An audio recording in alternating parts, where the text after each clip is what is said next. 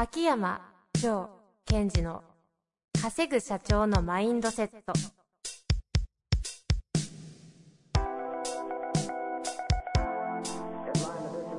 なぜ一流の経営者たちはぶつかる壁を次々と越えられるのか。そこに隠されたマインドの正体。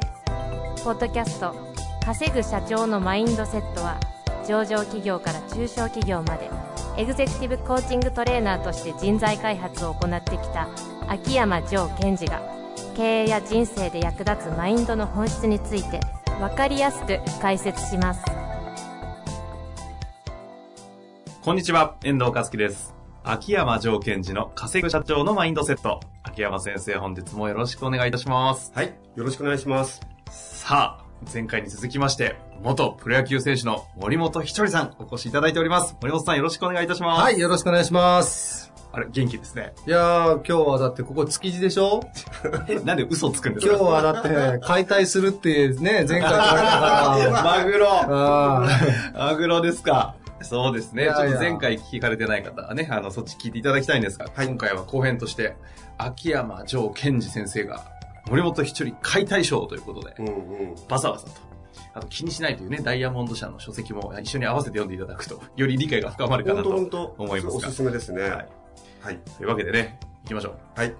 あのー私、森本さんとのセッションとかお話をする中で、すごい経営者の方に伝わったらいいなと思うコンテンツ、コンテンツはそのあんこの部分っていくつかあって、その一つが、その、一体感みたいなお話をしてくれるんですね。ー大好きな言葉ですね、僕の。で一体感っていうのをこうどういうふうに捉えてるかっていうその捉え方がねやっぱり第一線の中でやってた人の一体感の何だろうな感覚っていうのをまあ経営者の方がこの感覚を少し握ってくれたら自分たちのそのチームにどんな影響を与えるか。っていうのがあるんですけどもその森本さんの場合選手として活躍した時には個人の成績とはいチームの勝利というものをどうやって結結びつけたっていうか、うんうん。うん例えばこうチームが勝てば自分はいいいいとか逆にこう自分が勝てばチームはいいみたいな話ってあるじゃないですか。はい。その時にその私が聞いた話でおもし面白いというかおおと思ったのはその打席に立つ。でも相手がすごいピッチャーでなんかこう打てる気がちょっとその時しなかった。じゃあその時僕は何ができるんだろうみたいな発想をしたって話を聞いたんですね。はい。あれはどういう感覚で言ってますか？あの、僕も、その、一軍に定着するまでは、もうとにかくヒット一本、うん自分の成績で給料を上げたいっていう思いだけでやっていたのは事実ですね。あの前回の放送の中でも言わせてもらいましたけど、野球選手ってなんかその辺、えーじゃあみんながみんなすごい素晴らしいその感覚でやってるんだけど、それ気づいてる選手って少ないっうんていう話しましたけど、僕もその一員でした。うん。ですけども、一軍に試合で初めてうまくいかなくてまた2軍行って、うんうん。で、また出始めて、で、ちょっとよいいかなと思っても、結果はいつも一緒なんですよね。で、ある時にですね、あの、僕の指導者の中で、ヒルマン監督という監督がいらっしゃって、うん。で、僕が、その、んまあ、また二軍落ちかなって言われ、言われるかなと思ったタイミングで、明日スタメンで行くとうん言われて、とにかく元気出してやってくれって言われたんですよ。いや、元気出してやるってね、簡単なことじゃないですか。もう元気出してやればいいんですから。でも、とにかくその相手に向かっていく姿勢とかを明日はもう出してくれと。それだけでいいと。っうんて言われて、わかりましたって言って、次の日スタメンで出て、結果打てなかったんですよね。うんで、そこでヒルマン監督が次の日また、まあ今日もスタメンで行くって言われて、昨日すごい良かったと。って言ってくれて、で、今まではもう、抜擢されてヒット打てなかったら、基本的にはもう、次のスタメンってないんですよ。で、ヒルマン監督は、それは良かったと。で、チームも低迷してたんですけども、で、とにかくその元気にやってくれって言われて、で、次の日またスタメンで、で、で2本ヒット打ったんですよね。うんで、そこからずっとスタメンが続いたんですよ。うんうん。別に技術も何も変えてないんですけど、そうするとね、数字が上がってくるんですよね。で、人って弱い人間なので、うんうん。弱いのでね、その、数字が良くなってくると、この数字なんか守りたいなって思い出すわけですよね。うんで、また昔のようにヒット1本打ちに行くうんと、うん。逆に結果が出なくなってくる。はあはでこれが面白いなと思って。うんうん。で、なんでね、僕は今年、その2005年のシーズンだったんですけども、こんなに初めてね、数字が良くなってきたのかなって感じたんですよね。そしたら、あ、ヒルマン監督がとにかくハッスルしろとうん言ってたなと思って、また試合に臨んだら、また数字が戻るんですよ。うんそこで、あ、自分がややらなきゃいけないことをやった方がいいのは、ヒットをね、打ちに行くことじゃないんだ。うんうん。自分の良さって相手に向かっていくこととか、なんかそのエネルギーをあの打席で出す。で、それって多分、変な迷いが消えたりとかってすることもあると思うんですけども、うんそこから数字がついてきたので、例えば、えーまあその、あと、その後レギュラー取るんですけども、じゃあ連敗中の一番バッター、うん。僕が一番打った、打ってたんですけど、連敗中で一番最初にやらなきゃいけないこと、綺麗にヒットを打つことじゃないんですよね。うん。ファーストスイングで、どんなスイングができるかが勝負だと思ってたんですよ、僕は。ほそれが、そこ。それがヒットになるかどうかはもある種どうでもいい。う、もうどうでもよくて、それが、多分今やらなきゃいけないことだなと思って打席に立ってた繰り返しだったんですけど、うんでもそれって意外と自分に返ってくるんですよ、数字として。うんこれが面白いんですよね。だからまああの、綺麗にヒット打とうって多分、打てるヒットもあると思うんですけど、それは自分らしくない。自分が生きてないなって。そこが原点でしたうね。まず、えここでリスナーの方に、あの、ちょっと注意しておきますね。注意という聞き方の。あの、やっぱ心だ。元気だっていうふうに訳さないでほしい。単純にはね。というのは、まず、えっと、その、一軍に上がり下がりするときっていうのは、本当に貪欲で、まずその、ガバだけでもいいから、とにかく技術を技術を磨いて、その、一軍二軍の瀬戸際に来るってことはまず重要ですよっていうのはまず聞いといてほしいですね。特に若い方は。まあ、ギラギラでも構わないから、あの、お金でも、名誉でもいいから、とにかくガーッと行けと。じゃあその後、じゃあ次のステージに行くときに何が重要か。持ってるものを手放さなくちゃいけないので、あの、技術がなかったら手放すものないじゃないですか。まずはそこは注意していただいて、じゃあ、なんか皆さんも次のステージに行けそう落ちた、行けそう落ちたっていう時に何が重要ですかっていうお話を今してくれた気がするんですね。はい。じゃあその時何かというと、ヒルマン監督に呼ばれて、まず、あの、元気向かっていけと。で、その時にこれ何が起きたかというと、多くの場合は、なんか俺の技術は認められないんだなとかって思っちゃうわけですよ。で、その迷いを断つですね。つまり、えっと、その時にヒルマン監督に言われたことに対して、でそのベストをやればいいんだと。で、これ、えっと、最近私が使ってる情語録でお伝えしようと思ったのを今のと合わせて言うと、罪悪感は挑戦じゃないっていう言葉があるんです。罪悪感から挑戦はできない。つまり例えば、僕は、えっと、今だとヒットは打てないけども、せめて元気を、せめて元気をっていうと罪悪感になっちゃうので、それ置いといて、今の状態をゼロクリアにして、罪悪感とか知らないとよくわかんない。それが前ができたベストを尽くすっていう前で何かっていうと、罪悪感を持たない。今できることをやる。っていうところに立ったっていう話をしてくれた。でその後、そうすると結果がついてくる。結果がついてくると、今度は人って弱いもので、その結果を取りに行こうとするんです。結果を取りに行こうとすると数字が面白いように落ちるんですよと。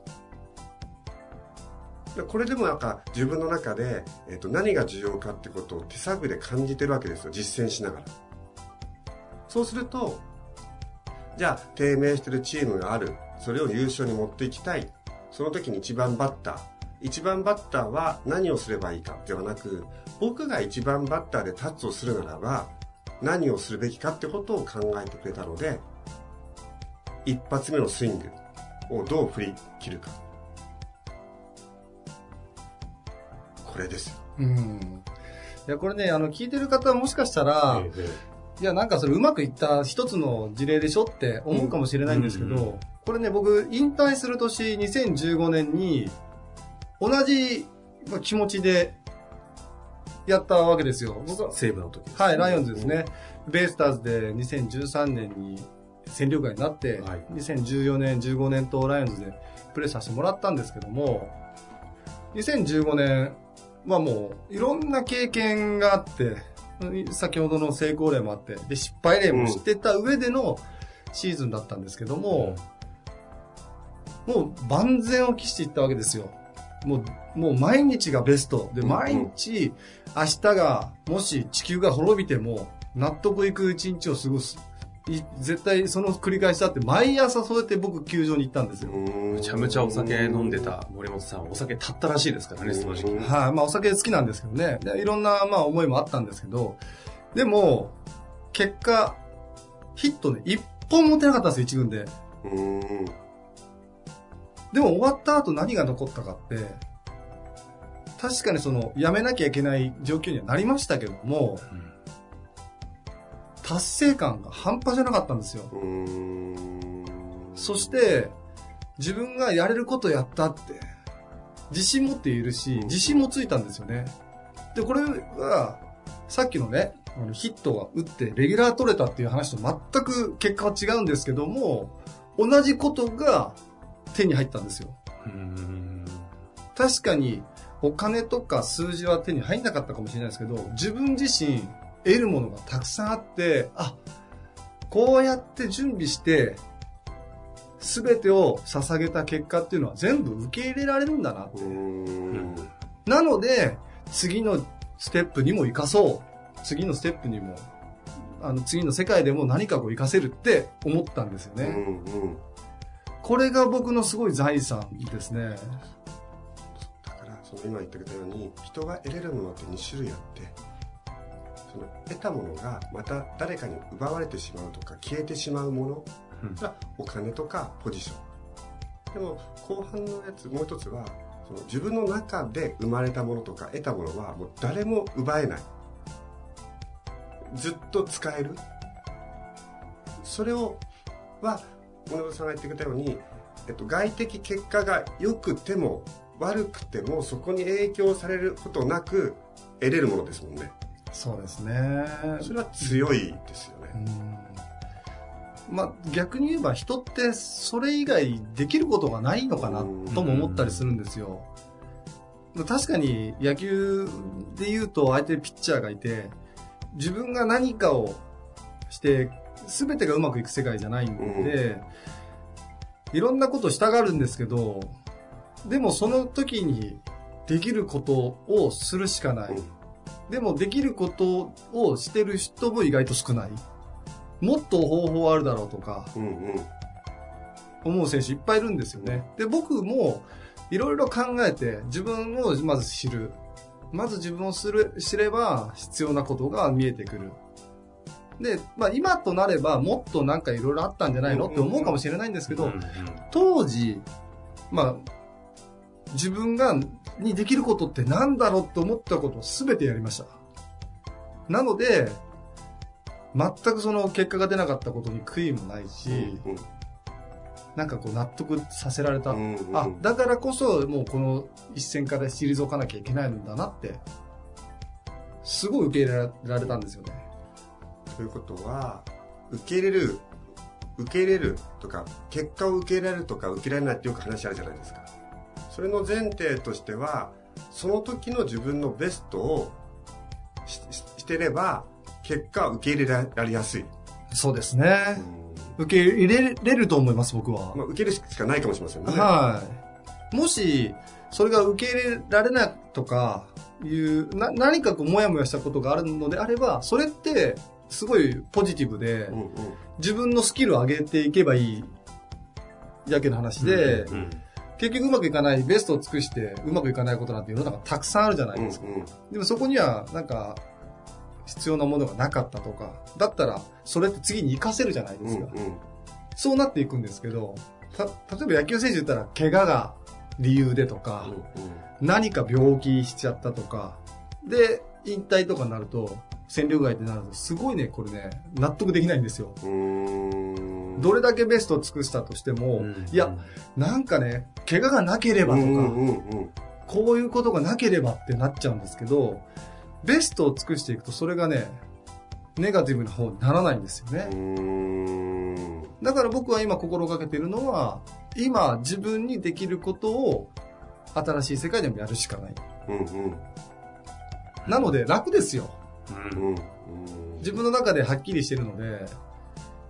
まあ、時にはなんか妥協しかけたりもするんですけど、その中でも自分の目指してることとかアウトカムってなんだろうって常に思いながらやっていくと、すごいね、こう人生もはっきり明確になってきて、変ななんかこう雑念とか雑音が気にならなくなってくるというかね、うんうんうんその感覚が今すごくいいですね、自分の中では。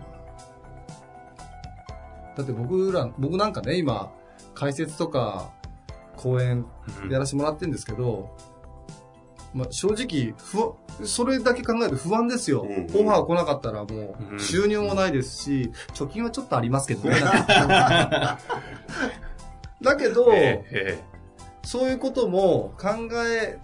ることも当然あるんですけど、うん。それよりも自分がやらなきゃいけないことをやった方がいいって思える自分が今、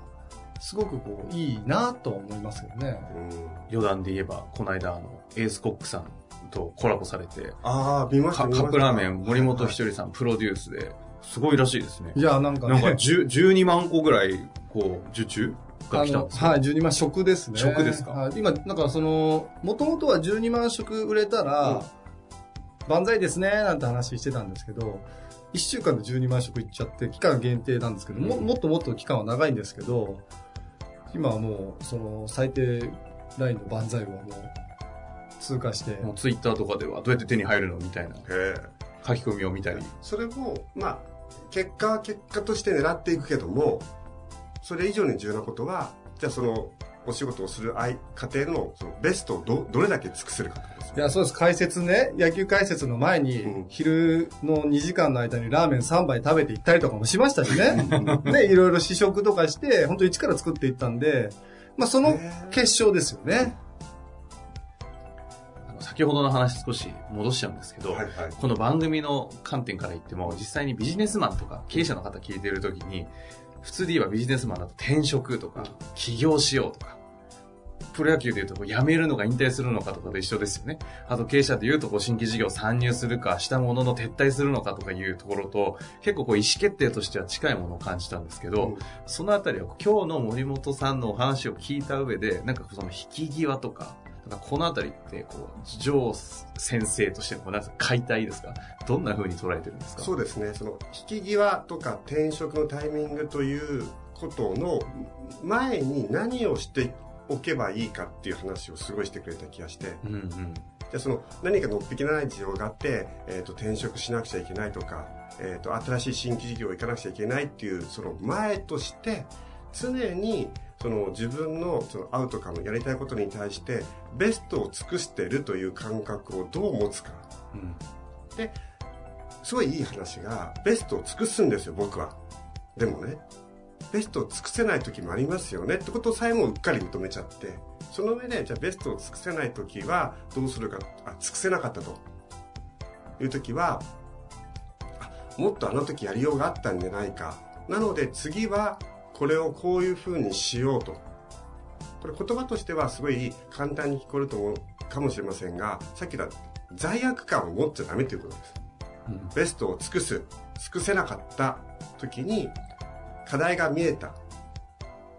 あの時やらなかった。なんでベストを尽くさなかったんだ俺でダメだ。なんでいつもらこうなんだっていうと、その状態ではベストは尽くせないので、できなかったらすいませんごめんなさいと。じゃあ次のベストをどう尽くすんですかってことをやりや、やり続けておけば、え何かその転職のタイミングとか、新しい新規事業参入の時に、その過程も含めて、これだけやったんだから結果は受け入れようと。それを森本さんの言葉で言うとそっちの方が楽ですよと。楽ですよって言うんですよ。実際にあの森本さんの講演とかをあの聞聞くと一番私何回か聞いたことあるんですけど、うん。印象的だったのは保険の第一線でやっているいあるじゃないですか。外資系超一流保険マンたちみたいな、保険のパーソンですかね。あの方々講演終わった後に若干スタンディングオベーションみたいなこう本気で第一線で営業してる人たちからすると、なんかこう、言葉を超えた、なんか何かをね、感じるようで、おかしな一体感、あ一体感ですね、生まれるんですよ。で、この次元でこういう人は勝負したのか、俺はまだ甘いとか、うん。なんかそういう気づきがなんかこうあるみたいで、いいですね。その俺はまだ甘いっていう時に罪悪感じゃないってことです。あ俺はまだ甘いということはもっとできるんじゃないのかなっていうのを多分感じてるはずなんですよ。うん、うん。だ俺はまだ甘い。まだまだなんで俺はできないんだろうじゃなく俺は甘いのでもっとできるからやるそのなんていうのかな可能性を感じるってそういうことだと思うんですよね、うんやった方がいいですよね。みんなやれることやった方がいいですよう。んうん。野球選手、野球選手も結構いるんですよね。あの、野球選手ってみんながみんな頑張るんですけど、うん頑張り尽くしてる選手って意外と少なくて、へまあ少ないことはないかな。ううん。ん、もっともっとやれることいっぱいあるのに、そうです。今のもったいないな。頑張るという言葉とやれることはあるのにってこの感覚の違いかもしれません。うん。頑張っていますと。はい。みんな。ただしやれることはもっといっぱいある。うん。だから、頑張るなんて、どの業界でも当たり前じゃないですか。うん。ーうん。頑張れとか頑張るって、いやもうそれは当たり前のことで、お給料をもらって頑張ることなんて、じゃなくて、他にやれることがないですか？っていうのは一つ上のレベルだとうん思うんですよね。だから毎日なんなんかこう結果がを出しに球場に来るんですけど、それも当たり前で、うん。うん。でもどうやったら結果出るかっていうそこを突き詰めていくことが本当のプロだし、うんうん。で、それができてる人が多分一軍でレギュラーを張ってるメンバーだと思うんですよ。でも、もし、その、そのやれることって突き詰めた結果、うんうん。守備固めかもしれないし、うんダイソー要因かもしれないけど、うんうんここの能力だけは僕しょうがないと思うんですうんよ。うん人の持ってる能力って、最大限活かした時に、また、レギュラーだとか、レギュラーじゃないとかって、なると思うんですけど、でも大事なことはみんなが自分の能力を自分で分かってて、出し切れるかどうかって。その結果がどこでも別にいいいいと思うんですよね。それがやれることってもっとあるでしょって意味なんですねそうですね。そのヒットを打つこともそうかもしれないけどさっき言ったように、えっとダイソーとかそれからそのそのバッターで思いっきりスイングを振り切ってみるとかはい。ぜぜ例の全力疾走で走ってみるとかうん、そう、そうですね。なんか、これ2回じゃ終わんないんじゃないの？か なえ、まだやりますか？やりたいですよね。まあ、そのうちゲストでお呼びしましょうかね。そう。であのさっきね講演っていうことを今ええされてるってことじゃないですか、で私あのぜひ今後森本さんにお願いしたいことまたはリスナーで経営者の方がいたとするのはどう使っていいていただきたいかっていう、まあ、私の勝手な願いがありまして。あの一体感とは何ぞやというものをやっぱりどんどん発信してもらいたいしその経営者の方にとって一体感ってどういうことなのかっていうことをすごい受け取ってもらいたいで今私は森本さんがセッションを私の受けに来た時のこうメモを見てたんですけども、うんそこにこんなこと書いてあるんですよ。えっと、一体感を持って、これ多分森本さんが喋ってくれたことだと思うんですけども、一体感を持ってみんなで一丸となって進む、同じ方向に進むですと。その時、個の力が解放されるんですと。その時、その人の中で責任感が生まれるんです。その時、人は成長できるんですっていうんですね。ほうと。つまり一体感を持って進むあそこに行こうぜと同じ方向に進むその時にこそ個の力が発揮できる。ちょっとパッと言うと逆説的に聞こえる。でその一方でこんなことも言ってくれたんですよ。えっとでもねと。一丸となって進むとは個性を殺すことじゃないんですよ個人を個性を生かすことなんですここですよね。会社が一体感となっていこうと。なんでお前はルールを守らないんだということじゃなくって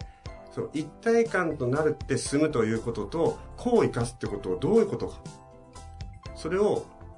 こう面白い。僕は知ってます。って僕知ってるんですよ。そのやり方をでリーダーシップではなくあリーダーではなくリーダーシップは何か僕知ってるんですよ。えなぜ知ってるか。それは僕が実践してきたから。僕が証明したから。だそうです。このすごいテーマだと思いますよ一体感を持って進むこととこう個性を生かすことっていうのをどうリンクさせればいいか。これは経営者にとってすごい重要なことでなぜかというと皆さんは一体感を持って進んでもらいたい。でも社員の方一人一人の個のパフォーマンスを上げてもらいたい。で注意しすぎるとルールを守ってくれるけども一体感っぽいものは出るけどもパワーは出ない。じゃあどうすればいいんだってことをすごいみんな悩んでるので、ここはね森本さんという人を森本一人という人を経営者の方が使い倒せばいいと思うんですよね。その使うためにはその話を聞くとかそういう場があるとこう伝わるんですか？一番シンプルなのはそうですね。その言ってる言葉もそうですけどもえっと森本さんがある会場に入って話をし始めるとその彼が経験して感覚で会場を包んじゃうので。なるなる。なりますね場が一体感、はい。なんだこれっていうね。そうすると私のプログラム的で言うと重要なことは意識的に説得したところでそれは継続性はないんです。その感覚をドーンと入れてあげれば続くんですよね。うーん。だって森本さんとお仕事されてる森本さんってそういう意味じゃ森本一人という修行一人でしてるわけじゃないですか。なのでチームがいっぱいあるんですよね。テレビ局のチームもあれば、うんその裏側でのチームもあれば他にもその公演としてのチームとかいっぱいあるのになんかねみんながそれぞれが森本さんのチームになってこう元気なんですよ。でそこの人たち全員本気出すんですけど結構厳しいんで、うん。本気出してない人見ると、ちょっとこう、どうなのみたいなのを、まあ、その辺詰める感覚とかも 研ぎ澄まされて、結果的にみんなが解放されていくっていうのをちょっと見たことあるんで、いや、それ、もうほら、言語超えてますよ。でそれをもしその経営者の方が要するに全てがリ経営者の方にとって全てがリソースなので皆さんが森本一人という人をどうリソースとして使い倒すか。でその一つとして、まあえーそういう講演の機会があれば会社に呼ぶなら呼んでそして話してもらう。で私のおすすめをあ話してもらった後に社長さんがね出てきてどうだ？すごいだろうじゃなく一言僕も今森本さんの話を聞いてこういうことをやってみたいと思いますということを喋った瞬間に最後その社長が場を握れるんですようん。要するにそこで要するに呼んだ後に「あ森本さんすごいでしょそれを選呼んだ僕すごいでしょ」っていうのをやらずに「いや俺もこの話を聞いてちょっとショックを受けたみたいな」っと、僕も思い返せば、えっと、自分に対してこういうことをしたんじゃないかとか彼の話を一緒に聞いてて僕も自分のこういうところはちょっとまだまだいけてないなと思ったというその森本さんの話を聞いて何が起きたかという感覚を得てそれをみんなに喋ればみんなびっくりすると思うんですよね、うーん。うん。そういうのってあるんですよねちょうどあの、前回の前編でのお話が終わった後に結構そういう、実際にやられてるんですよね。その新人の集まりとか、内定式とか言うんですかね。はいと。か、入社式とか。新人研修とかもそうですね。そうですは他にもいろいろ、いわゆるそのお客さん向けの講演とか、うんもうとにかく、そそれこそカップラーメンプロデュースみたいな話も含めて、使い方多分自由だと思うので、そういう問い合わせは前編の時からもちょこちょこ来てるので、一応あのスタッフの方があの PDF っていうんですか、はいなんかそういう問い合わせ窓口を作ってくださったので、ちょっとそこで一応受けれるようには、あの、協力して、はい。はい、もらいました。はい。あ、いいですね。じゃあ、この、えっと、私のポッドキャストを聞いてる社長さんは、えーやっていただけることは、森本ひとりさんに何かお仕事お願いしたら、最後は、えー必ず、その講演なりお仕事の話で自分が受けた感想を自分に向けて喋ってください。みんなお前ら、いいかと。森本さんにこのを聞いたので、みんな一生懸命やるようにと絶対言わないように。そこじゃない。そこじゃない。森本一人の使い方マニュアルですね、これ。これ絶対、もう自信持って言える。は話聞いたら、明日はね、森本くんのようにじゃなく、いや、今日話聞いて僕はショックを受けたと。明日から僕は、僕はこういう風にやっていきたいと思います。以上で切った瞬間に、聞いてる方の社員の方はベクトルは全部自分に向く。あ。うん。あ、これいいわ。そうですね。もうとにかく森本ひとりさん、もう会ってみないとわかんない世界を持ってるので、もうとにかく皆さんに触れてほしいですね。それはありますね。あの、経営者の方にとっては、いいリソースだし、逆に言うと、えっ、と、森本さんは怪物でありますが、森本一人という人を、こう、使いこなせるレベルになっていただけたら、うん経営者としてね。まあ経営者だけじゃなくてね、うんそのビジネスマン、人事の方とかもだと思いますけれども、うまく活用していただきたいですね。まあちょっと最後、なんか勝手に秋山先生と二人でベラベラと 喋ってしまいましたが、途中から聞いた方は、あれ、森本いるのかな？ねえ。いやいや、僕も聞き入ってしまいました。えはい。えーというわけで2回やってまいりましたが、いかがでしたか？普段もラジオとかもね、テレビもいっぱい出られてる森本さんですけども。なんかこういうコアな部分を喋れることってあんまりないんですよラジオも、どっちかって言ったら、皆さんが思ってることとか、なんかちょっとこう分かりやすく説明するとかん。に変換していくんですけど、僕ら。自分の思いをこう、コアな部分をさらけ出すことなかなかないので、楽しかったですね。でもね、やっぱり一体感ってよくね、この、あの、論議しましたけど、ええ一体感出たらね、楽しいんですよ。え 最高っすよ。だってえ、この感じね。だって、自分たちの役割分担がしっかりして、そのポジションで力出しまくって、それが一体感となって結果出るんですよ。みんなハッピーなんですよ。で、方向性も一緒だし、だからこそ、僕の本当に勘違いしていた、チームプレーとは自己犠牲。で、ここの勘違いは、それもチームのためであるんですけど、それって大したチームになっていかないとと思うんですよ。だって、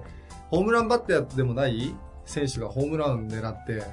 ホームランバッターが逆に右打ちばっかりして、うんうんそれって多分、監督も使いづらいだろうなと思うんですよね。うんそれより、自分のいいところ、もうとにかくこ個人個人が出しまくってくれって言われた方が、多分打順って組みやすいと思うんですよ。なるほど、なるほど、なるほど。例えば元気なやついたら今日一番置いとこうとか、でもスマートに打率残す方が今日はいいかなとか、それってもう選手の仕事じゃないので、んそれこそもう社,、うん。あの社長とか監督とかね、の仕事だと思うんですけど、選手とか社員の仕事って、もうとにかく自分のいいとこ出しまくる。で社長とかその監督とかっていうのは、それをちゃんと見てうん操るのが仕事。だからこれが本当の役割分担だとう思うんですよ。んで、選手も社社員もその中でも自分のやれること。じゃあ例えば僕だったらね、綺麗にヒット一本打つことじゃなくて、うん自分が何ができるか元気に自分のそのエネルギーっていうのを仕事につぎ込む。で、その結果出るか出ないかわかんないかもしれないけど、僕はそれでいいんですよ。うんうんうんで僕がなんかスマートにね、いや、なんか知的な感じで、アウトカムがう。ん、なんかね、結果取りに行くためにはね、話したらおかしいじゃないですか。やだ、嫌ですね。そういうのは、ほら、遠藤さんとか、ジョーさんに任せて、僕はもう元気いっぱい喋ればいいんですよ。そしたらこのポッドキャストも成功しちゃいます。うまくまとめてくださいましたね。その方がさ、きっとね、やりやすいと思うんですよね。ええ最後、森本ワールドに持って行っていただきましたが、はいというわけでね、第2回やってまいりました。あの、非常にいいお話、参考になる話もありましたし、秋山城の解体ショーもあってね、うまく使っていただきたいですよね、皆さんに。はい。まあというわけで、またた何かのタイミングで、ぜひゲストお待ちしておりますので、もうなんかあの、ワイヤレスかなんかでずっとつけとこうかな、マイク。いつでも入れるっていう。地下鉄以外も入れますみたいなじゃあね。今の話について、えー北海道の森本さんどう思いますか？みたいなこんにちは いや、違うと思いますよとかって。アリゾナからとかね、ぜひやっていただきたいですね。まあ、というわけで、本当にね、お忙しい中、今回こういう形でゲスト出演いただきまして、本当に森本さんありがとうございました。はい、ありがとうございました。ありがとうございました。本日の番組はいかがでしたか？番組では秋山城賢治への質問を受け付けております。ウェブ検索で秋山城と入力し、検索結果に出てくるオフィシャルウェブサイトにアクセス。その中のポッドキャストのバナーから質問フォームにご入力ください。また、オフィシャルウェブサイトでは無料メルマガも配信中です。ぜひ遊びに来てくださいね。